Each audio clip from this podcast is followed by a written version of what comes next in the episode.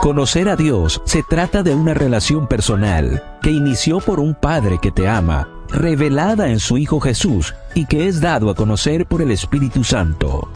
Acompaña todas las mañanas a Isa Vale en la matutina para adolescentes. Quiero conocerte.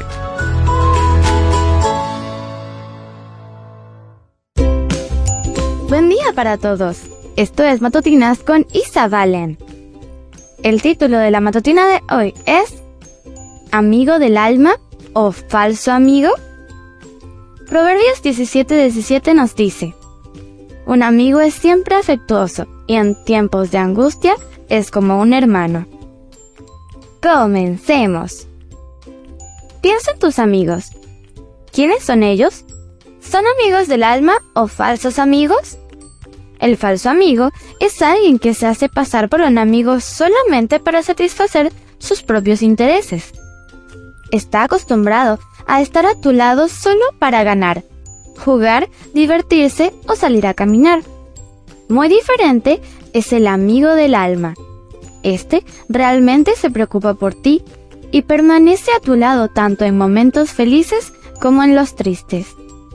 La Biblia relata la historia de un paralítico que tenía cuatro amigos del alma. Jesús predicaba en una casa de la ciudad de Capernaum. Mucha gente fue para ser sanada, escuchar los mensajes de Jesús y estar cerca de él. La casa estaba llena. Era imposible entrar por la puerta o acercarse al Señor. Incluso en medio de tanta dificultad, cuatro jóvenes demostraron lo que significa ser un verdadero amigo. Se subieron al techo de la casa, hicieron un boquete y bajaron el cuerpo paralizado de su amigo. No despreciaron al paralítico por ser diferente, ni lo abandonaron cuando más lo necesitaba. ¿Quieres conocer el resultado? El paralítico fue sanado y pudo saltar de alegría y gratitud. Los amigos íntimos siempre te acercarán más a Cristo. Valora los amigos reales y mantente alejado de los falsos. Nunca olvides que Jesús quiere ser tu mejor amigo. Él nunca te deja. Jesús es un verdadero amigo. Leamos una vez más el versículo. Proverbios 17:17 nos dice, Un amigo es siempre afectuoso y en tiempos de angustia es como un hermano.